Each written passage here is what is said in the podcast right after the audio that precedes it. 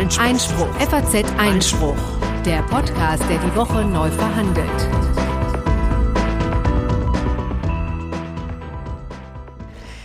Herzlich willkommen zur Folge 97 des FAZ Einspruch Podcast, der wöchentliche Podcast für Politik, Recht und Justiz. Heute am 20. November 2019 und am Mikrofon begrüßen Sie Corinna Budras und Konstantin van Linden. Hallo. Ja, und ich darf gleich am Anfang mal eine Hausmitteilung und ein herzlich willkommen nochmal loswerden, nämlich der Hinweis auf unseren Live-Podcast, die hundertste Folge live am 12.12. .12. um 12 Uhr in München. Genau. In der BMW-Welt, wo auch gleichzeitig die Juracon stattfindet. Vielleicht ist sowieso der eine oder andere da auf dieser Jobmesse für Juristen, aber wer auch mit Jura vielleicht gar nicht so viel am Hut hat, aber uns trotzdem mal hören möchte, um die Mittagszeit kann gerne vorbeikommen. Ja, da würden wir uns freuen, wenn viele von euch erscheinen. Dann können wir auch gerne im Anschluss noch ein bisschen mit euch quatschen. Jetzt aber reden wir erstmal hier zu zweit im stillen Kämmerlein und zwar über die folgenden Themen. Äh, zunächst haben wir drei kürzere Nachträge, also neue Entwicklungen zu Dingen, die wir in früheren Folgen schon mal ausführlich besprochen haben. Der erste dieser Nachträge betrifft die Reform des Strafverfahrens. Der zweite betrifft Julian Assange und das Auslieferungsersuchen von Schweden. Und der dritte betrifft äh, den neuen Straftatbestand, der das Upskirting erfassen soll und außerdem auch Fotos von Unfallopfern. So dann haben wir als größere Themen in dieser Sendung eine ja ziemlich tragischen Sachverhalt, der jetzt in einem Strafurteil gemündet ist. Es geht um den sogenannten selektiven Fetozid, also einen Fall, wo eine Frau mit Zwillingen schwanger war und einer dieser beiden Zwillinge wurde extrem spät abgetrieben wegen einer schweren Behinderung und zwar wurde er schon zum Zeitpunkt, äh, als die Geburt bereits ja begonnen hatte oder im, im äh, ja dabei war gerade stattzufinden, wurde er erst abgetrieben und das hat jetzt zu einem Urteil wegen Totschlags geführt. Wir schauen uns mal an, was es damit auf sich hat. Ähm, so dann hat der Bundesgerichtshof entschieden, dass gegen Franco A. nun doch äh, die Anklage zur Hauptverhandlung zuzulassen ist. Ähm, also jener rechtsextremer Soldat, der Bundeswehrsoldat, der vor zweieinhalb Jahren da wirklich für Wirbel sorgte und jetzt kommt es womöglich bald zu einem Verfahren. Das besprechen wir. Genau. Dann ähm, hat der EuGH wieder mal äh, zu einem Teilaspekt der polnischen Justizreform geurteilt. Und da wir das hier ja quasi als Dauerprojekt betreiben ja, und versuchen mal tatsächlich zu begreifen, äh, bleibt euch das natürlich nicht erspart. Und dann schließlich gibt es noch ein Thema, was vielleicht in erster Linie für die Anwälte unter euch interessant sein dürfte, für die aber auf jeden Fall äh, ein Urteil zum elektronischen Anwaltspostfach, ähm, wonach dessen Verschlüsselung in der derzeitigen Form in Ordnung sei. Das sehen einige Anwälte und auch die GFF aber ganz anders. Zum Schluss natürlich, wie stets das gerechte Urteil. Ja, also dann kommen wir jetzt zu den Nachträgen. Da hat sich also einiges getan. Wie gesagt, auch das ist ja etwas, was wir gerne machen, an den Themen dranbleiben. Mhm. Ja, also das erste, die Reform des Strafverfahrens, da gibt es tatsächlich nicht viel zu ergänzen zu dem, was wir bereits in Folge Nummer 84 gesagt haben, als der Entwurf nämlich vorgestellt worden ist, der Regierungsentwurf. Ähm, da haben wir das Thema ausführlich behandelt. Äh, darauf würde ich verweisen. Der Bundestag hat diesen Entwurf jetzt mit den Stimmen der Großen Koalition verabschiedet. Was man ergänzen kann, ähm, ist, dass die äh, audiovisuelle Aufzeichnung der Hauptverhandlung, da hatten wir damals kritisiert, dass die nicht in dem Entwurf stand. Das, dabei ist es zwar auch geblieben, aber immerhin ein kleiner Lichtblick. Es soll nun bis Ende des Jahres eine Expertenkommission eingesetzt werden, die sich mit der etwaigen Einführung dieser Aufzeichnung auseinandersetzen soll. Also möglicherweise wird es kommen. Zugleich gibt mir das übrigens auch Gelegenheit, auf einen Text auf FAZ Einspruch hinzuweisen, der sich ebenfalls mit diesem Thema befasst und ausnahmsweise mal, denn fast alles, was ich dazu lese, äh, befürwortet äh, diese Aufzeichnung, die Gegenposition vertritt. Und äh, das ist ja vielleicht auch mal ganz interessant zu sehen von einem Vorsitzenden Richter am OLG Düsseldorf, ähm, wie der so argumentiert, warum er das doch für keine gute Idee hielte.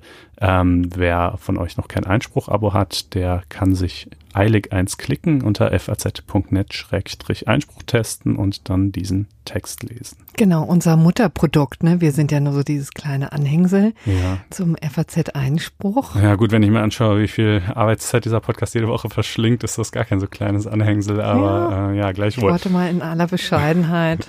Gut, äh, wie dem auch sei, das so viel also zur Reform des Strafverfahrens. Nun Nachtrag Nummer zwei, Julian Assange.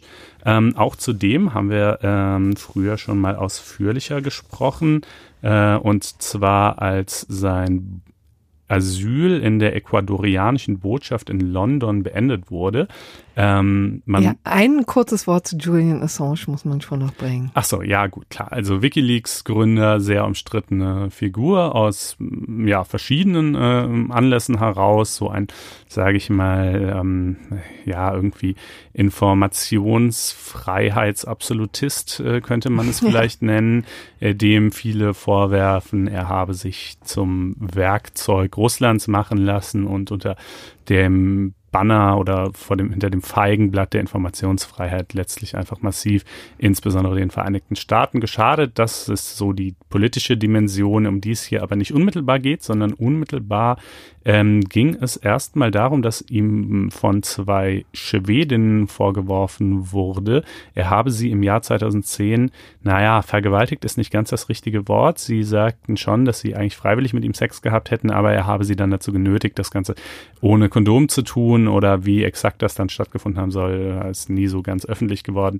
Wie auch immer. Diesen Vorwurf gab es auf jeden Fall aus Schweden gegen ihn und daraufhin, weil ihm dann drohte, dass er in London in Haft genommen und nach Schweden ausgeliefert werden würde, erstmal nur, um ihn dort vernehmen zu lassen, aber dann auch eventuell, um ihn den Prozess zu machen, ist er eben damals 2012 in die äh, ecuadorianische Botschaft in London geflüchtet, äh, hat dort viele Jahre gelebt.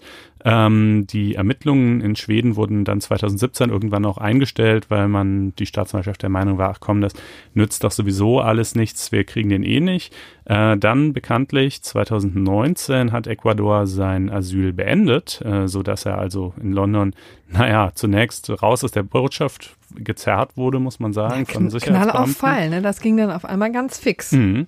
Und dann vielleicht auch nochmal zur Erinnerung, weil das hier doch so ein paar Stränge ineinander fließen, äh, wurde er erstmal zu 50 Wochen Haft verurteilt von der britischen Justiz, äh, allerdings nur wegen Verstoßes gegen Bewährungsauflagen. Also weil diese damalige Flucht in die Botschaft, diese habe quasi für sich genommen einen Straftatbestand dargestellt, dafür muss er 50 Wochen in Haft, die sind allerdings bald schon rum, ja. Und dann war jetzt so ein bisschen die Frage, wer kriegt ihn als nächstes? Kriegt Schweden ihn wegen dieser ähm, sexuellen Belästigungsgeschichte? Kriegen ihn die USA, die ihm natürlich wegen ganz anderen und deutlich gravierenderen Dingen äh, den Prozess machen wollen, nämlich damals der Veröffentlichung dieser Botschaftsdepeschen beispielsweise. Cablegate war da das Stichwort, bei der er ähm, maßgeblich mitgewirkt haben soll und, und auch noch einigen anderen Dingen, die eben auf Wikileaks so stattgefunden haben. Naja, und äh, nun kann man also zumindest die Frage schon mal zum Teil beantworten. Schweden kriegt ihn nicht, Schweden will ihn auch nicht mehr haben. Äh, die schwedische Staatsanwaltschaft hat jetzt gesagt, also die haben dann nach seiner, nachdem sein Asyl geendet hat, haben sie dieses Strafverfahren erst nochmal wieder aufgenommen, aber nun haben sie gesagt, also Inzwischen sind wir ehrlich gesagt der Meinung, dass das zu lange zurückliegt. Wir wollen jetzt zwar auch nicht ähm, behaupten, dass diese beiden Frauen ihn irgendwie fälschlich verdächtigt hätten oder so, aber äh, mit so vielen Jahren dazwischen ist uns die Beweislage zu dünn, um dieses Verfahren sinnvoll weiter zu betreiben. Äh, wir haben keine Notwendigkeit mehr, Herrn Assange irgendwie äh, hier vor Gericht zu bekommen und ziehen insofern unser Auslieferungsersuchen zurück. Ähm, somit bleibt immer noch die Frage, äh, kriegen die USA ihn oder wird er vielleicht auch einfach freigelassen in London.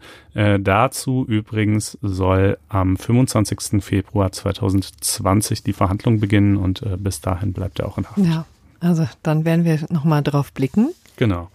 Ähm, und, Und jetzt haben wir noch einen, ne? Genau, jetzt haben wir noch einen. Ähm, ja, also zum einen das äh, Thema Upskirting, also heimliche Fotos äh, unter Röcke oder Kleider oder ähnliches. Ähm, äh, das soll nun strafbar werden. Dazu haben wir in Folge 89 gesprochen. Da gibt's auch nicht wirklich was zu ergänzen. Ach ja, doch auch Fotos der weiblichen Brust, äh, na, insofern sie eben eigentlich durch andere Kleidungsstücke verdeckt ist, ähm, aber man dann irgendwie durch die in Anführungsstrichen geschickte Wahl eines entsprechenden Aufnahmewinkels man da trotzdem ein Bild erhaschen kann. Ja, das äh, ist immer so schön, wie delikat du das ausdrückst.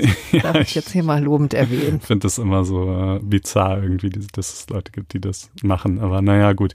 Ähm, so, aber ähm, damit verbunden äh, ist auch noch ein, ein, eine zweite Erweiterung eines Straftatbestandes, nämlich das 201a StGB. Ähm, die betrifft ebenfalls Fotos, die man rechtswidrigerweise anfertigt, aber jetzt in dem Fall nicht von irgendwelchen Intimbereichen, sondern von Verstorbenen. Ähm, und zwar, Krass. ja, Ein genau. Ganz Thema. Ein ganz anderes Thema, ist aber im selben Paragraph angesiedelt und wurde jetzt auch gemeinsam damit verabschiedet. Deshalb dachte ich, das wäre vielleicht ein ganz passender Anlass, darüber kurz zu sprechen. Ähm, schon bisher ist es so, dass äh, es verboten ist, Aufnahmen äh, zu fertigen, die die Hilflosigkeit des Gezeigten zur Schau stellen. Das greift auch für Unfallopfer zum Beispiel, ja, allerdings nur, wenn die eben noch leben. Denn äh, wenn man beim Unfall zu Tode kommt, dann lässt sich nicht mehr sinnvoll von Hilflosigkeit sprechen, weil sozusagen hilflos sei man eben nur, heißt es, wenn potenziell noch die Möglichkeit bestünde, sich äh, dagegen zu wehren, nur halt akut in dieser Situation nicht. Ähm, das soll nun also geändert werden, ja, in dem Wahrscheinlich auch wirklich längst überfällig, ne? Das ist wirklich erschreckend, wie häufig sowas vorkommt, dass Leute dann schaulustig da rumstehen, wenn es jemand äh, schlecht geht und der am Boden liegt und dann womöglich noch Fotos machen, ne? Ja. Ganz erstaunlich, was da so vonstatten geht. Ja, Oder- oft dann ja auch noch die Rettungskräfte behindern, wobei das allerdings kann natürlich eventuell sowieso gesondert verfolgt werden, wenn es dann dazu kommt. Ähm, aber hier geht's jetzt eben spezifisch um die ähm, ja, Verletzung der postmortalen Würde, muss, muss Ja. man es wohl nennen. Äh, also konkret greift das Ganze, wenn die Aufnahmen in grob anstößiger Weise eine verstorbene Person zur Schau stellen. Also jetzt natürlich zum Beispiel nicht das Foto eines aufgebahrten Leichnams bei der Bestattung, das darf man natürlich schon noch machen. Ähm, aber wenn da jetzt jemand also irgendwie halt, äh, was weiß ich, äh, Blut überströmt und in eventuell grausigem Zustand am Wegesrand liegt oder so, ähm, das wäre wohl die Kategorie von Bild, die ähm, eben verboten wäre. Eine Frage, die sich da für mich noch anschließt und auf die ich keine ganz befriedigende Antwort gefunden habe, ist, ob das eigentlich auch bei Aufnahmen von Mordopfern gilt. Äh, ich erinnere mich zum Beispiel, vielleicht habt ihr das auch mitbekommen, im August gab es diesen Fall, da wurde in Stuttgart, äh, hat äh, ein, äh, ein Mann einen anderen auf offener Straße mit so einem Schwert, äh, ja, förmlich Mhm. zerstückelt, ne, richtig gruselige Geschichte und dann gingen halt so Handyvideos wurden davon gedreht und die gingen dann durchs Netz und dann war auch eine breite Debatte, ob das nun eigentlich strafbar sei, diese Videos zu verbreiten, zu, zu machen und zu verbreiten. Antwort nein, um es kurz zu fassen, ähm, aber jetzt möglicherweise schon, ist halt ein bisschen die Frage, ne, im, im, in diesem neuen 201a, in diesem jetzt erweiterten 201a, äh, ist eben von einer verstorbenen Person die Rede und ich weiß, also eventuell könnte man argumentieren, dass das Wort verstorben jetzt eher so äh, für Unfallopfer greift und nicht so sehr für Leute, die die Opfer einer Gewalttat wurden. Da würde man vielleicht eher getötet sagen. Ähm, ja, aber meinst du, da wird wirklich unterschieden? ich Das bin nicht ganz sicher. Also die. Gesetzesbegründung nennt jedenfalls auch immer nur solche unfallartigen Hm. Szenarien. Und äh, in so einem Fall wie beispielsweise in Stuttgart würde ich halt denken, naja, also zumindest müsste es da irgendwelche Einschränkungen geben, denn äh, da besteht ja nun doch auch ein gewisses Berichterstattungsinteresse möglicherweise dran. Ähm, Dokumentations- und, äh, und äh, Berichterstattungsinteresse. Und das scheint mir jetzt nicht ganz dasselbe zu sein, wie wenn jetzt jemand wirklich aus reiner Schaulust ähm, irgendwo an der Autobahn äh, anhält und äh, Hm. da Fotos knipst. Ähm, also das äh, ist, ähm, wird man mal sehen müssen, was, äh, wie das. Da können wir mal einen Nachtrag zum Nachtrag machen. ja, Ja, das genau. wäre die nächste Eskalationsstufe. Äh, naja, irgendwie setzt sich das hier alles immer fort. So ja, ist das halt. das ist ein äh, Fortsetzungsroman. Genau. Bist du damit jetzt durch? Damit bin ich durch. Weil mir ist nämlich echt gesagt eingefallen, dass ich auch noch was nachzutragen habe. Okay. Und das war aber ist jetzt wirklich schwer notwendig, weil ich letzte Woche einen Fehler gemacht habe. Aha. Äh, in Folge 96 und der wurde mir wirklich sehr freundlich auf Twitter, da wurde ich darauf hingewiesen. Mhm. Äh, danke dafür. Das ist immer wirklich hilfreich, wenn ähm, darauf hingewiesen wird und das auch noch in sehr zivilisierten und netten Ton, weil das kann in der Tat mal unterlaufen. Und auch diesmal ist ähm, lag ich einfach falsch. Da ging es um Ibrahim Miri, ja, den ähm, den Intensivtäter, der ja hier in Deutschland Asyl beantragt hat. Und da hatte ich fälschlicherweise gesagt, dass er einen Monat Zeit hat, gegen den Ab äh, die Ablehnung des seines äh, Asylantrages vorzugehen gerichtlich und das stimmt so nicht. Der hat eine Woche Zeit gehabt, nur war in seinem Fall übrigens noch ein bisschen anders, weil die Behörde, das BAMF, hat die Rechtsbehelfsbelehrung vergessen, ja, und dann läuft die Frist natürlich nicht. Aber, Aber eigentlich hätte man eine Woche Zeit. Genau, Nur eine also, Woche Zeit muss man sagen. Ist ja richtig. wirklich eine wahnsinnig geringe. Ja, äh, es war sehr kurz. Wie gesagt, ich bin ja noch nicht mal drauf gekommen. Mhm. Ähm, aber er hat übrigens auch schon Klage eingelegt. Also das Ganze findet jetzt seinen verwaltungsgerichtlichen Gang. Ja. So, das wollte ich nur noch mal nachtragen. Und jetzt kommen wir zu den neuen Themen. Genau. Äh, als erstes haben wir jetzt ja diese der Tod des Zwillings, wirklich ja. ganz, ganz schrecklicher Fall und auch einen, den wir mal vorstellen wollten, weil ich finde, das ist auch sowas, was nicht Juristen auch fesseln kann, weil mhm. da hier wirklich es zu juristischen Wertungen kommen, die wirklich hopp oder top, äh, ja, Schuld oder Unschuld bedeuten. Und da geht's ja wirklich vor Gericht dann immer um sehr, sehr viel. Und hier ging es um die Knackfrage, wann beginnt das Menschsein? Ja? ja. Unter dieser großen Frage muss dann eben entschieden werden, werden, ist das hier, was wir ähm, in dem Fall sehen, ein Totschlag? Und das ist ja wirklich ein ganz, ganz gewaltiger Vorwurf, den hier zwei Ärzten gemacht wurde. Oder ist das ähm, eine ähm, haben, haben sie schuldfrei gehandelt, weil es nämlich eine rechtmäßige Abtreibung war. Also darum ging es in diesem Fall, aber ich erzähle ihn vielleicht einfach nochmal. Also er spielt im Jahr 2010. Es war eine äh, junge Frau, 27 Jahre alt, die schwanger war mit Zwillingen, zwei Mädchen. Und es war schon relativ früh klar, dass ein, eines der Mädchen so schwer geschädigt ist, so schwer hirngeschädigt ist, dass ihre Überlebenschancen eigentlich gegen Null gingen. Also es hieß, dass kaum Hirnmasse vorhanden ist. Sie hatte, äh, sollte dann auch Schwierigkeiten beim Schlucken haben und es bestand auch die Gefahr, dass sie ohnehin verstirbt. Und in dieser Konstellation wäre eine, ähm, ein Schwangerschaftsabbruch ähm, rechtmäßig gewesen und auch medizinisch geboten. Also und zwar auch noch nach dem berühmten dritten Monat. Also ja. in solchen Fällen darf man eigentlich auch noch bis in, in hohe und höchste Schwangerschaftsmonate hinein äh, abtreiben. Ja, genau, weil das eben so ein krasser Fall war. Ähm, da ist, das ist eben in ähm, 218a relativ deutlich klargelegt. Da gibt es die medizinische Indikationen. Da wird deutlich gemacht, wenn äh, die Mutter entweder seelische oder körperliche Leiden davonträgt, dann ist es eben möglich, äh, auch noch bis eben spät abzutreiben. Hier in diesem konkreten Fall hatte man sich da aber dagegen entschieden, schlicht und ergreifend, weil es sonst eine Gefahr gegeben hätte für das andere Mädchen. Ich weiß nicht, mhm. ob sie wirklich ähm, tatsächlich also eine hohe Chance hatte, dann auch zu sterben. Aber das, das ist, wir müssen übrigens auch nochmal darauf hinweisen, was ich jetzt hier referieren kann, sind im Wesentlichen Pressemitteilungen des Gerichtes und auch die Presseberichterstattung. Aber es gibt natürlich kein, noch, noch kein voll ausformuliertes Urteil. Das macht die Sache dann immer ähm, schwieriger. Aber hier war es dann eben so, dass man sich aus medizinischen Gründen äh, entschieden hat, dass Mädchen nicht abzutreiben, einfach mhm. um das andere Leben nicht zu gefährden.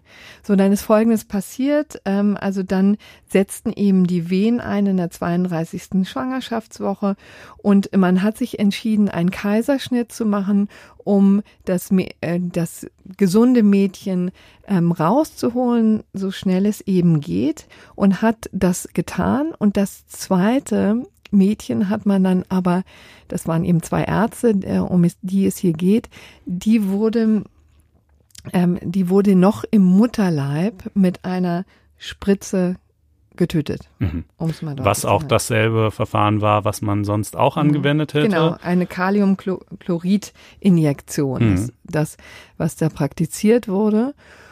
Und dann ging das eine ganze Weile lang gut. Also das Mädchen also das gesunde Mädchen lebte, das andere wurde dann eben bei der Geburt getötet. Und ich glaube, so wenn ich der Bild-Zeitung glauben darf, und das darf man ja doch wirklich hin und wieder, ähm, kam tatsächlich erst wesentlich später, also ich glaube drei Jahre danach, ähm, die Anzeige, eine anonyme Anzeige gegen die beiden Frauenärzte, die in diesem konkreten Fall die Entscheidung und auch die Durchführung gemacht haben. Ah, von einem Mitarbeiter des Krankenhauses. Mhm. Ne? Soweit ist es, glaube ich, aufgeklärt. Genau, es war äh, also vor Gericht mussten sich dann verantworten die leitende Oberärztin, 58 Jahre, und äh, ein inzwischen pensionierter Chefarzt, der mhm. eben 73 Jahre alt ist.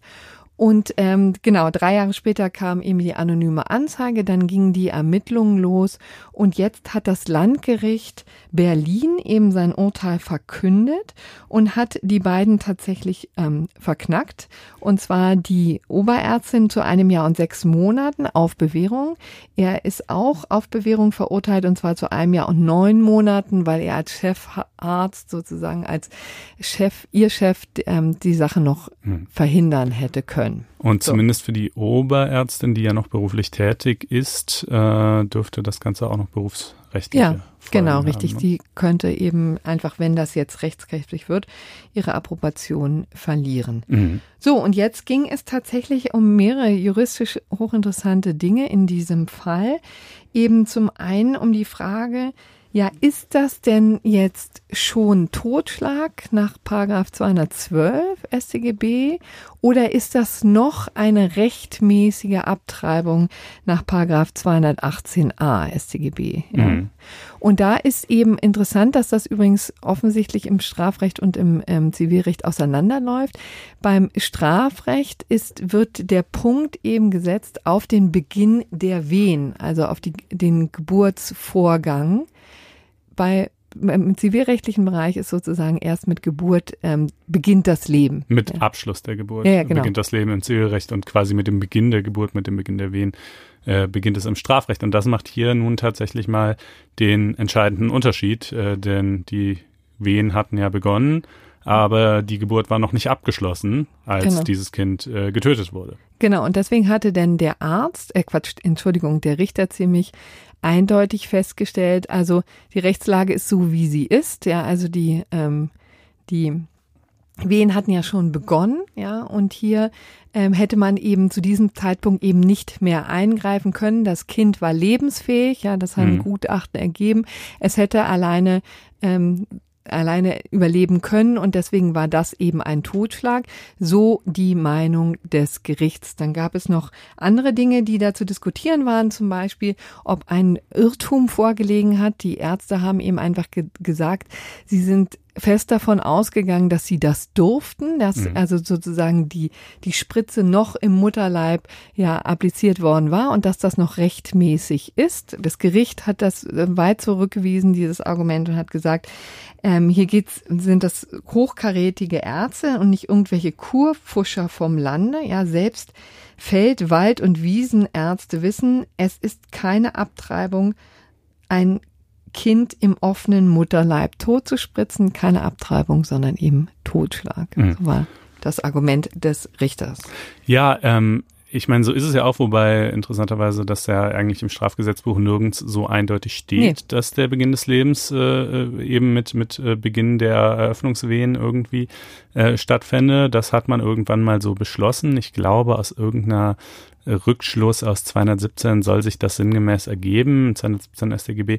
Ähm, aber tatsächlich in einem Fall wie diesem, sage ich mal, ich kann schon verstehen, warum man es so gemacht hat. Ja.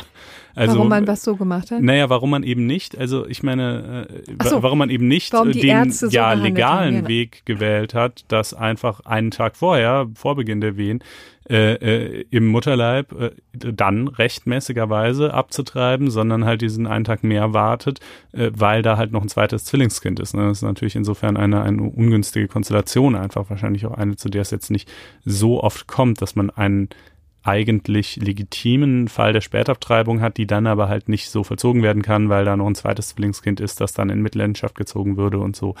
Ähm, ja, ist eine schwierige Situation. Andererseits, irgendwo muss man die Grenze natürlich auch wirklich mal ziehen. Ja, ich meine, sonst kann man, warum nicht auch noch fünf Minuten nach der Geburt, ja, um es jetzt mal hm. so etwas übertrieben zu sagen. Also irgendwo muss sie natürlich verlaufen. Und äh, das ist schon die seit nun Jahrzehnten irgendwie eigentlich tatsächlich unter Strafrechtlern allgemein akzeptierte Grenze, dass es eben mit Beginn der Wehen sei. Und dann, ja, Offensichtlich war dem Gericht das selbst nicht ganz geheuer, denn sie haben ja einen minderschweren Fall des Totschlags äh, angenommen, also Paragraph 213, der eigentlich ja andere und und auch wirklich ganz bizarre oder, oder schwerwiegende Konstellation auch erfasst, der wo jemand so gereizt wird durch die getötete Person, dass ähm, er sozusagen gar nicht mehr weiß, was er da eigentlich tut. Das ist so ein, der, der klassische Fall des 213, ja. Und ansonsten sind da noch sonstige Fälle ähm, vorgesehen, ja, wo mhm. das mal zur, zum Tragen kommen kann. Ja, hier hat sich offensichtlich die Kammer dazu entschlossen, das anzunehmen. Also im Grunde genommen, ja, hier auch so eine Art Salomo, salomonische Lösung mhm. oder zumindest ein Versuch. Aber da kann man schon sagen, den Ärzten wird das nicht genug sein. Die werden wahrscheinlich in Revision gehen, denn es ist ja in der Tat auch ein sehr äh, grundsätzlicher Fall der ja. Gott sei Dank wahrscheinlich nicht so häufig zu, ähm, stattfindet, ähm, nicht so häufig entschieden werden muss, aber doch in diesem konkreten Fall ja um etliches geht. Ne? Ja, also ja. das muss man ja sagen. Also der Vorwurf des Totschlags ist ja wirklich ein sehr gewichtiger und ich kann mir kann gut verstehen, dass sie versuchen, sich dagegen zu wehren. Ja, auf jeden Fall. Gut, dann so, zu diesem äh, erbaulichen Thema noch was oder nee, kommen wir zum nächsten? Kommen wir zu Franco A. Mhm. Genau, ganz andere Richtung. Hier geht's eben um den rechtsradikalen Bundeswehrsoldat, Oberleutnant, 29 Jahre alt, der vor zweieinhalb Jahren den Weg in die Medien fand. fand. Und zwar auch da wieder eine komplett ja, absurde Konstellation. Das haben wir in solchen äh, in solchen Zusammenhängen öfter mal. Also der Typ wurde in Wien festgenommen, nachdem er eine Pistole abholen wollte, die er in einer Flughafentoilette deponiert hatte, ja, was man mhm. eben so macht. Und da ist er irgendwie auffällig geworden. Dann hatte man ihn, ähm, ist, ist man ihm habhaft geworden und hat sich ein bisschen genauer angeguckt, was dieser Typ eigentlich gemacht hat. Und ähm, dann stellte sich eben tatsächlich raus, dass er also eine klar nationalistische, antisemitische ähm, ja, Gesinnung hat. Er hatte schon seine Magisterarbeit, äh, seine Maßarbeit mit völkischen Thesen durchsetzt und hat aber vor allen Dingen, und das hat eben für Wirbel in den Medien gesorgt, ein bizarres Doppelleben geführt. Ja, also tagsüber war er eben ähm, ja, Soldat und in seiner Freizeit gab er sich als syrischer Flüchtling aus, ja, und ließ sich unter dem Namen David Benjamin beim Bundesamt beim BAMF äh, registrieren und hat dann auch Sozialleistung beantragt und auch abgesahnt. Also es war wirklich absurd und hatte dann vor allen Dingen ähm, ja Fantasien, ja hier mal zu einem großen Schlag auszuholen und gegen Politiker, namhafte Politiker, einen Anschlag zu verüben. Also im Gespräch war Claudia Roth, die grüne Politikerin ähm, oder auch der damalige Justizminister Heiko Maas war auf seiner Abschussliste. Auch Menschenrechtsaktivisten ähm, standen drauf. Die hat er eben observiert und ausgespielt, hatte so Pläne ähm, dazu gemacht und hatte vor allen Dingen ja Pistolen, Gewehre und Sprengsätze von der Bundeswehr gehortet. Ja, auch ganz abstrus, wie das eigentlich funktionieren kann. Ja, offensichtlich an jeder Buchhaltung der Bundeswehr vorbei hatte er sich die Dinge zu Hause ja, deponiert, ja, und hatte eben an einem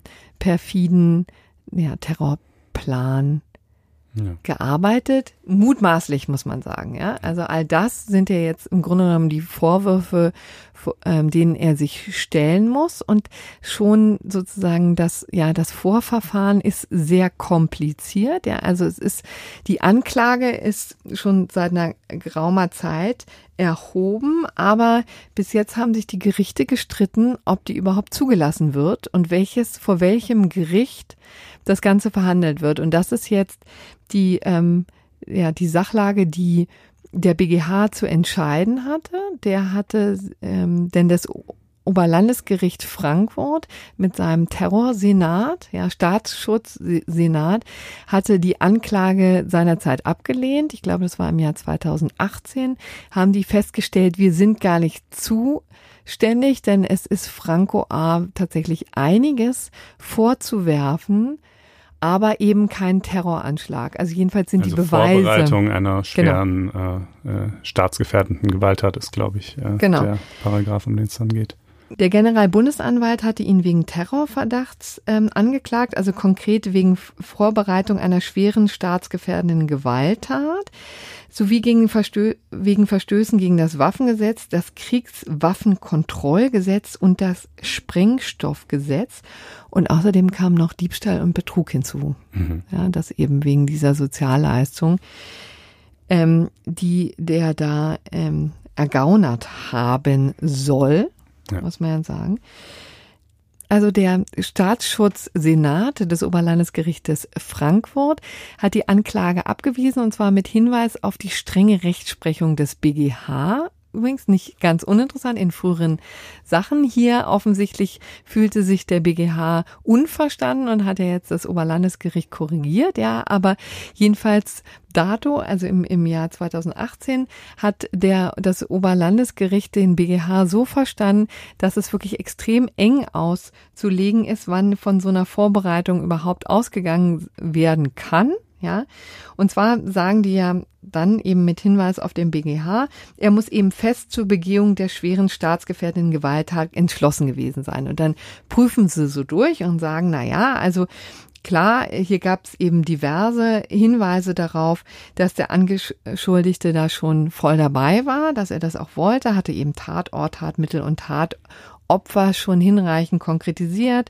hatte ähm, sich auch die Schusswaffen ähm, besorgt. Das alles spricht eben dafür, dass er fest entschlossen ist. Aber, und jetzt kommt es, ähm, tatsächlich hat er es ja nicht gemacht. Also zwar weder vor seiner ähm, Entlassung noch ähm, noch danach hat er, obwohl er ja alles beisammen gehabt hat, ja, mhm. also alle, alle Informationen und alle Mittel, die er dazu braucht, hat er das nicht umgesetzt, ja. Und daraus lässt sich eben schließen, er sei doch nicht so wild entschlossen gewesen. Ja, das finde ich aber eine ganz bizarre Argumentation. Also ich kann mich noch erinnern, als dieser Straftatbestand eingeführt wurde, ist auch noch nicht jetzt auch erst ein paar Jahre her. Da haben natürlich viele Strafrechtler und ja auch nachvollziehbarerweise kritisiert, dass sie gesagt haben, dass ähm, ist eine Vorverlagerung der Strafbarkeit. Hier wird ja quasi, das grenzt ja schon an Gesinnungsstrafrecht. Wir bestrafen ja bei diesem, bei dieser Vorbereitung einer schweren staatsgefährdenden Gewalttat Leute, die eigentlich eben noch gar nichts gemacht haben, sondern eben nur Vorbereitungen getroffen haben. Und das widerspräche doch eigentlich gerade dem Geiste des Strafrechts und so weiter. So, diese Kritik hat sich aber offensichtlich nicht durchgesetzt, denn der Straftatbestand wurde ja nun mal gesetzt und wird auch gelegentlich angewendet. Und dann kann es aber doch nicht Teil der Argumentation sein, zu sagen, naja, aber weil er es nicht ausgeführt hat, hat er es auch nicht wirklich machen wollen und ja. deshalb hat er es auch nicht vorbereitet. Also das scheint mir irgendwie, äh, ich, nee, ein Zirkelschluss ist auch nicht das richtige Wort. Ich weiß nicht genau, wie diese logische Figur heißt, die hier zur Anwendung kommt, aber sie scheint mir nicht so ganz treffend zu sein. Ähm, naja gut, ja. und der BGH scheint das ja ähnlich zu sehen, zumindest ähm, lässt er das Ganze jetzt mal zur Hauptverhandlung zu. Was genau. natürlich noch nicht heißt, dass es dann auch letztlich zur Verurteilung kommt. Ähm. Das ist, ist übrigens auch da wieder, müssen wir leider sagen, also da haben wir noch nicht mal eine Pressemitteilung des mhm. ähm, BGH. Ne? Da halten sie sich bei solchen Dingen immer sehr bedeckt. Ähm, da können wir jetzt also nicht nachvollziehen, was sie konkret jetzt dem Oberlandesgericht äh, vorgeworfen haben. Das vielleicht nochmal als wichtigen Hinweis. Aber offensichtlich sehen Sie, bewerten Sie die Sache anders. Es war ja übrigens auch so, dass, um das vielleicht auch nochmal deutlich zu machen, das Oberlandesgericht Frankfurt hatte die Sache dann verwiesen ans Landgericht Darmstadt. Er hat gesagt, okay, also hier ist nicht der Staatsschutz betroffen, ja, deswegen sind wir raus aus der Nummer, aber natürlich gibt es ja etliche andere äh, Vorwürfe noch, die geklärt werden müssen im Rahmen einer Hauptverhandlung, haben es deswegen dem Landgericht Darmstadt zugeschustert. Und jetzt bekommen sie es eben wieder. Jetzt hat das Ganze doch wieder den gewichtigen Rahmen äh, einer staatsgefährdenden Aktion, ja, die eben vor in besonderen Umständen dann eben verhandelt werden muss. Gibt es ja auch ähm, noch, noch stärkere Sicherheitsmaßnahmen und so weiter und so fort. All das wird sich jetzt vor dem Oberlandesgericht Frankfurt ja, vollziehen in wahrscheinlich erst im nächsten Jahr. Ne? Es wird jetzt noch ein Weilchen dauern. Wie gesagt, wir sind jetzt erst in der Phase, wo die Anklage tatsächlich zugelassen wird. Jetzt klar ist, es muss vor dem Oberlandesgericht Frankfurt passieren und dann muss die mündliche Verhandlung auch erstmal beginnen. Deswegen ist das hier auch erst nur noch mal ein Zwischenschritt. Mhm. Aber ein doch so gewichtiger und auch hier wurden wir übrigens wieder von Hörern darauf hingewiesen. Herzlichen Dank dafür. Deswegen wollten wir das mal vorstellen. Ja, genau kommen dann jetzt noch nach Polen, wo wir fast nahtlos anknüpfen können, äh, nämlich nicht an die letzte, aber an die vorletzte Folge. Äh, diejenigen von euch, die es gehört haben, werden sich erinnern, dass ich dort diese Problematik des zunächst heruntergesetzten, dann aber optional auch doch wieder hochsetzbaren Rentenalters äh, geschildert habe für polnische Richter an ordentlichen Gerichten und gesagt habe, naja, der Entscheidung des EuGH, die wir da also in Folge 95 besprochen haben, lag noch die Konstellation zugrunde, dass der polnische Justizminister diese Entscheidung treffen könne. Inzwischen sei das aber ohnehin anders. Inzwischen gäbe es da so ein eigenes Gremium. Und die jetzige Entscheidung des EuGH, die betrifft dieses Gremium. Also, oh. um erstmal den Übergang irgendwie herzustellen. Dieses Gremium heißt Disziplinarkammer und es gibt daneben auch noch ein zweites Gremium, das heißt Landesjustizrat.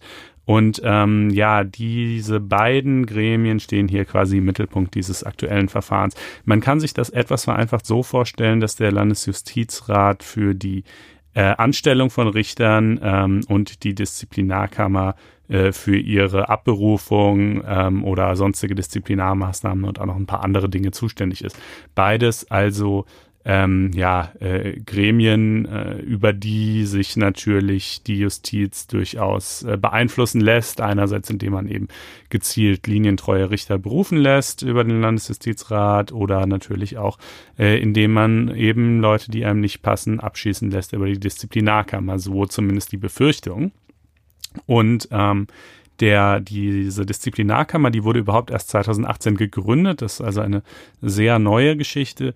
Und äh, mindestens zwölf der 16 Richter der Disziplinarkammer äh, sind auf die eine oder andere Weise von der Regierungspartei äh, gestellt. Ja, also das. Kurze Zwischenfrage. Sag mal, trügt die der Eindruck, dass hier der EuGH extrem schnell entschieden hat? Oder ist das? Ja, es läuft schon ein bisschen. Also dieses andere Verfahren, über das wir vor zwei Wochen sprechen, da hat er sich halt etwas mehr Zeit gelassen, würde ich eher sagen. Ähm, also es ist jetzt nicht so, dass Polen binnen zwei Wochen dieses System umgestellt hätte, nee. äh, sondern die Verfahren, die liefen halt einfach parallel. Ähm, und dann wurde einfach dieses Disziplin, weil du hast ja eben gesagt, ja. diese Kammer wurde 2018 überhaupt erst ja. ins Leben gerufen und dann schwupp landet sowas dann auch Post, ja, gut, das wurde dann halt sehr schnell zum, zum ähm, EuGH getrieben. Ich glaube halt eben auch von den polnischen Gerichten im Wissen, also das ist hier eine Vorlage, das sind ehrlich gesagt sogar mehrere Vorlagen, die zu einem Verfahren verbunden wurden, mehrere polnische Vorlagen.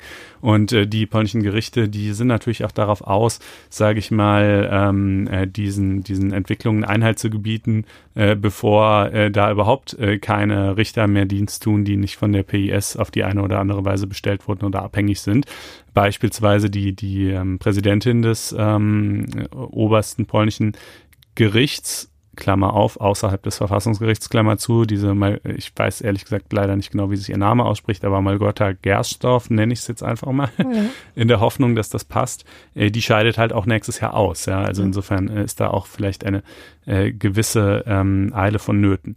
Gut, also diese Disziplinarkammer, wie gesagt, 2018 gegründet und äh, mindestens zwölf der 16 Richter, die da drin sitzen, äh, haben irgendwie Verbindungen in der einen oder anderen Form zur Regierungspartei. Und den Landesjustizrat, den gab es früher auch schon. Ja, der wurde allerdings, äh, wurden sämtliche Mitglieder davon ebenfalls 2018 vorzeitig entlassen äh, und anschließend neue Mitglieder berufen. Und auch da sind 23 von 25 mit engen äh, Verbindungen äh, zur PIS, also oder was heißt mit mal mehr, mal weniger engen Verbindungen, aber jedenfalls mit den Stimmen der PIS dahin gelangt. So. Mhm. Äh, und das äh, lässt natürlich die Sorge begründet erscheinen, ähm, dass diese beiden Gremien letztlich irgendwie Vollstreckungsorgane der Regierungspartei sind äh, und äh, auf diesem Wege die Justiz gefügig gemacht werden soll. Und ähm, der EuGH nun stellt zunächst mal fest, dass polnische Bürger, und das ist ja immer so der, das äh, Mittel, über das er da überhaupt erstmal rankommt an diese Rechtsfragen, äh, das Recht auf eine un abhängige unparteiische Rechtsprechung hätten, äh, einerseits aus der Europäischen Grundrechtecharta und andererseits aus einer EU-Richtlinie. Polnische Gerichte hätten ja insbesondere auch EU-Recht auszulegen und deshalb sei er da insoweit auch zuständig, der EuGH. So. Und ähm, nun ja, schaut er sich ja. also diese beiden Gremien an. Man denkt ja, wenn man das, wenn ich das gerade so hört, wie ich es geschildert habe, äh, das eine wurde 2018 gegründet, das andere 2018 geschasst und neu besetzt. Ähm, äh, also es stinkt ja wohl zum Himmel. Ähm, aber da ringt er sich nicht zu so einer ganz klaren Entscheidung äh, äh durch, sondern er sagt, die bloße Tatsache, dass äh, die Mitglieder dieser Gremien von der Regierung äh, gestellt sind, ähm, respektive dann mit den Stimmen des Parlaments, aber auch dort hat die PES ja die Mehrheit, ähm, wäre jetzt für sich genommen noch nicht notwendigerweise europarechtswidrig. Und da fällt einem dann ja auch immer Deutschland ein, wo schließlich äh, die Bundesrichter eben auch äh, mit den Stimmen der Abgeordneten äh, an, an äh, die diversen Bundesgerichte gelangen, äh, ohne dass man Deutschland irgendwie jetzt als äh, rechtsstaatlich defizitär ansehen würde. Aber, sagt der EuGH, es müssten natürlich schon noch ja, alle anderen Faktoren, die hier so eine Rolle spielen, also Möglichkeiten der PIS auf diese Gremienmitglieder auch nach ihrer Ernennung Druck auszuüben, ähm, äh, Formen der Entscheidungen und das Ausmaß, in welche diese, in welchen diese vielleicht unplausibel wirken, die konkreten Befugnisse, die diese Gremien im jeweiligen Einzelfall haben und so weiter. Das alles müsse also Teil einer Gesamtabwägung äh, sein deren Ergebnis der EuGH aber nicht selbst verkündet, sondern dem vorliegenden polnischen Gericht überlässt. Ja, also letztlich, äh, deshalb wurde diese Entscheidung auch unmittelbar darauf von beiden Seiten als Sieg präsentiert. Ja, die, die Kritiker dieser Reformen sagen, na ja, gut, der EuGH spricht es nicht selber aus, aber er legt uns quasi alle Argumente schon in den Mund und wir müssen jetzt nur noch das äh, eben entsprechend machen. Und die Regierung sagt, na, der EuGH hat hier ja nichts, äh, im Ergebnis nichts als europarechtswidrig bezeichnet. Ja. Ähm, das steht also aus. Das oberste polnische Gericht wird aller Voraussicht nach ähm, nun dann seinerseits äh, zu dem Ergebnis kommen, ja, es ist europarechtswidrig, was ihr hier gemacht habt mit diesen beiden Gremien. Aber dann darf man wohl davon ausgehen, dass dieser Streit in Polen zum Verfassungsgericht wandert. Das Verfassungsgericht ist inzwischen linientreu. Ähm, und äh, das Verfassungsgericht dürfte also insoweit die Regierung stützen.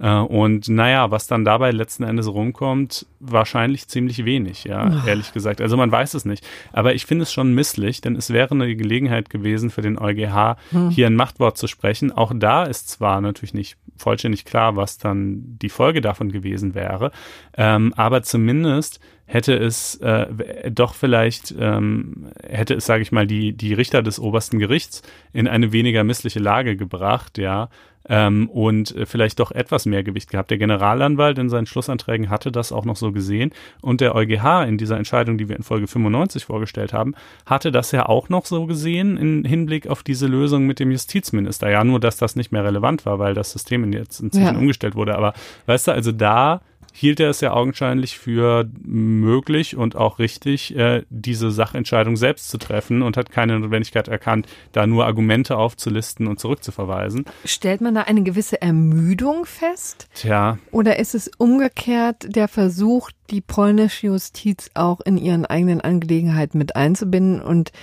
durch ja, die Überantwortung da zur Raison zu bringen? Ich weiß, es, es ist, glaube ich, der Wunsch, auf Polen insoweit Rücksicht zu nehmen, dass man jetzt nicht äh, die eigenen Kompetenzen als EuGH nicht überstrapaziert und ähm, so mit so formalen Bekundungen wie ja, die bloße Berufung von Richtern durch Parlamentarier ist ja nicht unbedingt was Schlimmes und so weiter, denen so ein bisschen Genüge zu tun oder denen nicht allzu sehr vor, die nicht allzu sehr vor den Kopf zu stoßen.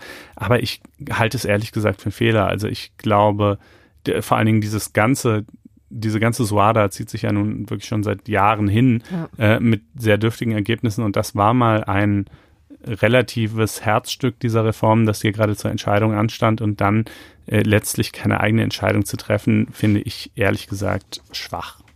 Aber ja. gut. Das so kann man ja auch mal so stehen lassen jetzt, ja. Konstantin, als ja. Als äh, Fazit.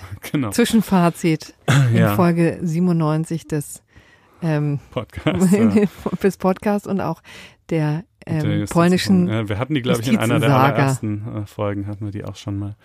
Ähm, gut, wir kommen noch zu einem innerdeutschen Thema. Ja, das elektronische Postfach für Anwälte. Und das sollte, weiß Gott, wirklich nicht nur Anwälte betreffen und auch nicht nur die normale Bevölkerung, weil sie womöglich mal betroffen sein könnte, weil sie ähm, weil sie Mandanten sind oder so, sondern schlicht und ergreifend, weil man ja schon diese Bemühungen hier sehen kann in der Berufsgruppe der Anwälte als ähm, ja als Vorboten dessen, was einem in der Zukunft in, bei, bei Digitalisierung und elektrischen Postfächern noch so äh, drohen kann. Ja. Ne? Denn man muss ja sagen, die Anwälte sind hier, äh, was sozusagen rechtssichere E-Mail-Verkehr angeht, ja Vorreiter. Mhm. Ja, so groteskes klingen mag im Jahr 2019. Hier werden so Exempel statuiert. Hier versucht man einen vernünftigen, rechtssicheren und ähm, ja, äh, elektronischen Verkehr hinzukriegen und scheitert einfach seit mehreren Jahren schon. Ne? Ja, gut, das ist jetzt ein sehr positives Framing, was du dem Ganzen verliehen hast. Also ich glaube, die meisten Anwälte ähm, äh, haben einfach äh, nur, ja. Ich habe versucht, die Bedeutung dessen ja, hier ja, klar ja. zu machen. Ne? Also, ähm, vielleicht erstmal für diejenigen, die jetzt mit Anwaltskommunikation nicht so viel zu tun haben im Alltag, ne? dieses elektronische Anwaltspostfach, äh, nach mehrfacher Verschiebung ging es Anfang 2018 in, ans Netz. Alle deutschen Anwälte sind verpflichtet, darüber jedenfalls Nachrichten entgegenzunehmen und perspektivisch aktuell geplant ab 2022, vorbehaltlich weiterer Verschiebungen. Ist ja noch ein Weilchen äh, hin. Werden sie dann auch verpflichtet sein, es auch aktiv ähm, beispielsweise zu, zum Erheben von Klagen und Ähnlichem zu nutzen. Optional können sie das eben auch heute schon tun und an sich ist das ja auch irgendwie eine sinnvolle Sache. Nur wie das so ist, wenn ähm, IT-Projekte vom Staat irgendwie ausgerufen und gemanagt werden, dann ähm, ja, endet es, endet es in Deutschland gerne mal im Desaster. Man kann, kennt das beispielsweise von diesem DE-Mail, das ist schon viele Jahre her, aber äh, das war ja irgendwie so der Inbegriff eines Rohrkrepierers. aber kann man denn sagen, dass das hier konkret der Staat ist? Naja. Denn organisiert wurde es ja von der Bundesrechtsanwaltskammer, ne? Ja, aber unter Rechtsaufsicht des Bundesjustizministeriums und. Aber die Anwälte legen ja immer so wahnsinnig viel Wert drauf, dass es irgendwie die Selbstverwaltung mhm. ist und so weiter. Ja, Gut, stimmt schon. Es ist, es ist jetzt, es allein dem Staat anzulasten wäre auch ja, ein bisschen unfair. Ja, zu gemein. Also, jedenfalls, die Bundesrechtsanwaltskammer hat das eben ausgeschrieben. Das Ganze war dann wirklich, also eine, eine, hatte viele Stationen, an, an denen es immer wieder verschoben werden musste, immer wieder Dinge nicht geklappt haben, wurde teurer als geplant, hat länger gebraucht als erhofft ist jetzt, wie gesagt, seit Anfang 2018 am Netz, aber immer noch augenscheinlich mit vielen, ja, sowohl Komfortdefiziten als auch Bugs. Nachrichten gehen gerne mal nicht durch. All solche Dinge, das wäre ja schon unschön genug, aber vor allen Dingen ähm, gibt es eben eine Gruppe von Anwälten, die sagt, nicht nur, dass das äh, schlecht zu bedienen äh, und äh, teuer ist, sondern es ist auch nicht sicher. Die Nachrichten, die hierüber verschickt werden, sind eben nicht Ende zu Ende verschlüsselt, sondern tatsächlich, und das bestreitet auch die Bundesrechtsanwaltskammer nicht, äh, funktioniert das System so, dass ähm, die Nachrichten zwar schon verschlüsselt sind, aber für alle Anwälte in Deutschland ist deren jeweiliger Schlüssel, mit, denen, mit dem sich dann ihre, ihre Nachrichten entschlüsseln lassen, an einer zentralen Stelle hinterlegt. Und zwar in einem Rechenzentrum der Betreiberfirma, was zumindest derzeit noch Artis ist. So, die liegen da natürlich nicht einfach offen rum, sondern die sind in einem sogenannten Hardware Security Module gespeichert. Das ist so ein Modul, was also ganz besonders stark gegen etwaige Hackerangriffe oder sonstige Formen äh, des illegitimen Zugriffs äh, gesichert ist. Mit gutem Grund, denn wer da tatsächlich rankäme und an die Schlüssel der Anwälte käme, der könnte halt potenziell äh, die gesamte deutsche Justizkorrespondenz lesen. Und das wäre ja nun schon äh, wirklich ein ziemlich, naja, ein Eingriff, der sozusagen auch über das Geheimhaltungsinteresse des einzelnen ja. Mandats hinausging. Hätte auch viel zu tun, ne? Aber. Hätte auch viel zu tun, aber, ähm, aber sozusagen, das wäre natürlich irgendwie für, für den Standort Deutschland schon eine Vollkatastrophe. Ähm, und die Kläger haben also gesagt, äh, das alles ist erstens einfach unsinnig, denn es gibt ja nun mal echte Ende-zu-Ende-Verschlüsselung, bei der es eben gerade keinen Single Point of Failure gibt, keine Sollbruchstelle, ähm, äh, sondern bei der ja wirklich nur die beiden an der Kon Kommunikation jeweils ähm, beteiligten Stellen über den Schlüssel äh, verfügen. Ähm, die BRAC hat immer gesagt, ja, das sei aber beim BA, hätte das aber, wäre das nicht möglich gewesen, äh, weil es so Vertretungsregeln gäbe. Es soll ja mitunter auch möglich sein, dass eben, wenn der A dem B eine Nachricht schreibt, dass dann nicht nur der B die lesen kann, sondern vielleicht auch noch seine Sekretärin C und seine Urlaubsvertretung D. Und das ließe sich nur realisieren, wenn man diese Schlüssel an einer zentralen Stelle irgendwo hat äh, und dann quasi so umschalten kann, zeitweise, dass der B dann sagen kann, so jetzt bitte auch C und D dürfen jetzt zeitweise auch ran, ja. Ähm, das wird von vielen Technikern bestritten und soweit ich es äh, beobachten oder beurteilen kann, vielmehr ähm, stimmt es auch einfach nicht. Aber nun jetzt vor Gericht also war jedenfalls äh, die Argumentation der Kläger, naja, die hatten so ein, so ein bisschen äh, schwierigen Stand, ja, denn äh, die, in der Bundesrechtsanwaltsordnung steht halt nur, dass ein sicheres Verfahren eingerichtet werden soll und in der Zivilprozessordnung ähm, steht, dass die über das Anwaltspostfach verschickten Nachrichten gegen unbefugte Kenntnisnahme durch Dritte zu schützen sind. Und dann sagt die BRAC, äh, also die Bundesrechtsanwaltskammer, naja, das machen wir ja, wir schützen die, das ist ja alles verschlüsselt. Diese, dieses Hardware Security Module ist auch überhaupt nicht zu erreichen. Das ist da auch in einem, also mit etlichen dann auch, äh, was weiß ich, Sicherheitsleuten davor, Kameras und alles Mögliche. Also es ist Sie sagen, es ist halt vielleicht theoretisch möglich, daran zu kommen, aber praktisch ausgeschlossen. Jedenfalls ist es gesichert. Ähm, und dem ist jetzt auch äh, der Anwaltsgerichtshof gefolgt. Der sagt halt auch, Sicherheit ist äh, ein relativer Zustand der Gefahrenfreiheit. Ja, das hat er auch schön gesagt. Mhm, ja, das ähm, äh, ist was dran. Ja, es ist, es ist sicherlich was dran. Ähm, was halt so ein bisschen. Aber ich kann mir vorstellen, die Entscheidung ist auf viel Kritik äh, gestoßen, ne? Ja, naja, also jedenfalls in den einschlägigen Kreisen. Ich glaube, ein Großteil der Anwaltschaft, wie auch überhaupt ein Großteil der Bevölkerung, interessiert sich dafür nicht wirklich und die sind einfach froh, wenn ihre Nachrichten ankommen und äh, es ist denen egal oder sie kennen auch eh die technischen Feinheiten nicht so genau oder können auch nicht so genau beurteilen, wie groß das Risiko durch diese zentrale Speicherung der Schlüssel nun eigentlich ist. Ähm, was jedenfalls, was ich noch ganz interessant fand, so aus rechtlicher Sicht, ist, dass die Kläger sich auf eine äh, Art Durchführungsverordnung zum elektronischen Anwaltspostfach berufen haben, ähm, in der eigentlich, äh, oder was heißt eigentlich, in der vorausgesetzt ist, dass äh, das elektronische Anwaltspostfach eine echte Ende-zu-Ende-Verschlüsselung hätte, hm. ja, äh, was es ja nun gerade nicht hat. Und das Gericht sagt, na ja, die Tatsache, dass das da so drin steht in der Verordnung, das geht aber doch bestimmt nur darauf zurück, dass die Bundesrechtsanwaltskammer lange Jahre das in der Tat immer so behauptet hat obwohl es nicht stimmte und nie gestimmt hat. Äh, inzwischen behauptet sie es jetzt auch nicht mehr. Ähm, und äh, quasi die zuständigen Beamten im Ministerium, als sie diese Durchführungsverordnung verfasst haben, die hätten sich insoweit wohl auf die Verlautbarungen der Bundesrechtsanwaltskammer gestützt. Ähm, aber das sei quasi kein Ausdruck des eigenen Willens des Ministeriums, dass es eine Ende zu Ende Verschlüsselung sein müsste, sondern nur eine Übernahme des insoweit unzutreffenden Marketings der BRAC. So. Und äh, deshalb ähm, würde das eben auch nicht weiter schaden, wenn es nun nicht so sei. Ja, das ähm, überzeugt mich nicht restlos. Ja. Hm. Äh, es wird, das ist eines dieser Verfahren, das von der Gesellschaft zur Freiheitsrechte auch mitbetrieben wird. Ähm, das Ganze wird zum BGH gehen und äh, dann werden wir nochmal das Vergnügen haben, glaube ich. Ähm, aber dieses kleine Update wollten wir euch schon mal geben. So, und jetzt sind wir beim gerechten Urteil, oder? Genau. Äh, ja, ähm, das gerechte Urteil äh, kommt aus Frankfurt, oder? Ja. Unsere Stadt. Genau, Oberlandesgericht ähm, Frankfurt schon wieder. Stell ich es eigentlich vor oder du? Ich dachte. Ja, ne? Weil du guckst jetzt hier gerade so aufmerksam und so ready to go. Nee, nee. Okay, aber dann äh, ja, mache ich.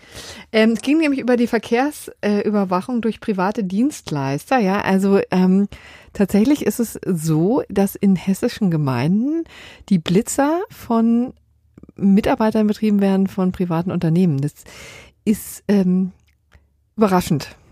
Kann man so sagen. Es ist überraschend. Äh, deswegen ist es eben auch das gerechte Urteil und es ist vor allen Dingen auch rechtswidrig, ja. ja. Und zwar schon seit ziemlich geraumer Zeit. Also ich finde, dieses OLG-Urteil haut ziemlich rein wie ein Hammer, nämlich, also der Sachverhalt war ziemlich banal, denn ähm, es hat sich jemand, also hat ein Bußgeld bekommen, ne, wegen äh, zu hoher Geschwindigkeit. Und dagegen, das muss man vielleicht einfach mal sagen, ist ja nicht zu sagen, ja. Also es ist ja echt auch wünschenswert, dass da durchgegriffen wird, dass es Verkehrskontrollen gibt und in den Rasern es an den Kragen geht. Aber das muss natürlich alles äh, rechtsstaatlich vernünftig verlaufen und in geordneten Bahnen und offensichtlich hat äh, sich, haben sich eine, einige Kommunen da Hilfe eben von privater Hand geholt und das sozusagen ausgelagert, obwohl das ja durchaus ein sehr lukrativer Geschäftszweig auch für die Kommune eben selber natürlich sein kann. Deswegen ist eigentlich auch gar nicht einzusehen, warum da nicht Behördenmitarbeiter dafür eingesetzt werden. Und hier ist eben so ein äh, Mensch, der da mit einem Bußgeld bedacht wurde, dagegen vorgegangen und war jetzt eben tatsächlich in unteren Instanzen schon erfolgreich und jetzt eben auch äh, vor dem ORG Frankfurt, die eben relativ trivial gesagt haben, dass die Verkehrsüberwachung durch private Dienstleister eben gesetzeswidrig ist, ja, und nur dann passieren kann, wenn es eine ähm, eine eine rechtliche Grundlage, eine gesetzliche Grundlage gibt, ja, und dass dem, weil es die eben nicht gibt, diese Bußgeldbescheide eben nicht erlassen werden dürfen. So. Ja. Und das Ganze reicht eben zurück, also tatsächlich die Verkehrsüberwachung in diesem konkreten Ort äh, ist eben tatsächlich seit dem 23.03.2017 unzulässig. Mhm ist schon auch ein ziemlicher Knaller dafür, dass es vielleicht so ein bisschen auch ins Gesicht springen könnte. Ja, ähm, naja gut, ich meine, es gibt ja schon so die Figuren des Beliehenen ja. und äh, Verwaltungshelfers und wie das alles heißt. Äh, also in Fälle, wo Verwaltungsaufgaben in einem bestimmten Rahmen von Privaten erledigt werden dürfen, aber äh, hier augenscheinlich nicht. Ähm, ich finde es auch jedenfalls mal vom Ergebnis erfreulich, weil ich finde, es ist so eine neue Eskalationsstufe dieses äh, dieser unseligen äh, Entwicklung, dass eben Verkehrsüberwachung nicht mehr in erster Linie unter äh, Gesichtspunkten der Gefahrenabwehr betrieben wird, sondern einfach zur Einnahmengenerierung. Ähm, und, äh, Wobei ja die Grenze da schon wirklich sehr schwer zu ziehen ist. So, also so einen erzieherischen Charakter hast du ja eigentlich immer. Ja, naja, schon, klar. Aber damit jetzt auch noch eine externe Firma zu beauftragen, finde ich, ähm, hat schon so ein gewisses Geschmäckle. Äh, und sie haben es ja in Frankfurt auch äh, im Rundenverkehr gemacht. Ne? Also Knöllchen, mhm. die da quasi verteilt wurden. Äh, das geschah ebenfalls, zumindest teilweise, ich weiß nicht, ob es vollständig war, ähm, durch private Dienstleister. Und da will das OLG dann demnächst noch ein zweites Urteil zu fällen, ob ja. äh, dies denn ebenfalls unzulässig ist oder ob da möglicherweise andere Maßstäbe greifen. Ja, also der Hinweis, dass so etwas nur durch eigene Bedienstete mit entsprechender Qualifikation durchgeführt werden kann. Mhm. So, und alle, die sich jetzt gewehrt haben, tatsächlich gegen ihre Bußgeldbescheide, haben Glück gehabt. Mhm, aber wahrscheinlich auch nur die, weil es bei den anderen bestandskräftig geworden ist. So ich würde ich mal jetzt spontan die Sache ja. einschätzen. Wer andere Hinweise hat, kann sie gerne uns zu Kenntnis gereichen. Und zwar wo, mein lieber äh, Ja, am besten unter blogs.faz.net Schrägstrich Einspruch, wo ihr zu jeder Folge Kommentare hinterlassen könnt. Äh, Im Übrigen könnt ihr uns natürlich auch im Apple Podcasts, in der Apple Podcasts App sagen, wie es euch gefallen hat. Oder auf Twitter, wo wir beide äh, immer viel zu viel Zeit verbringen. Ich besonders. Ähm, ja, und ansonsten wird es uns freuen, wenn ihr kommende Woche wieder einschaltet und vielleicht am 12.12. .12. in München vorbeikommt. Ja, bis dann. Noch eine schöne Restwoche. Tschüss. Ciao.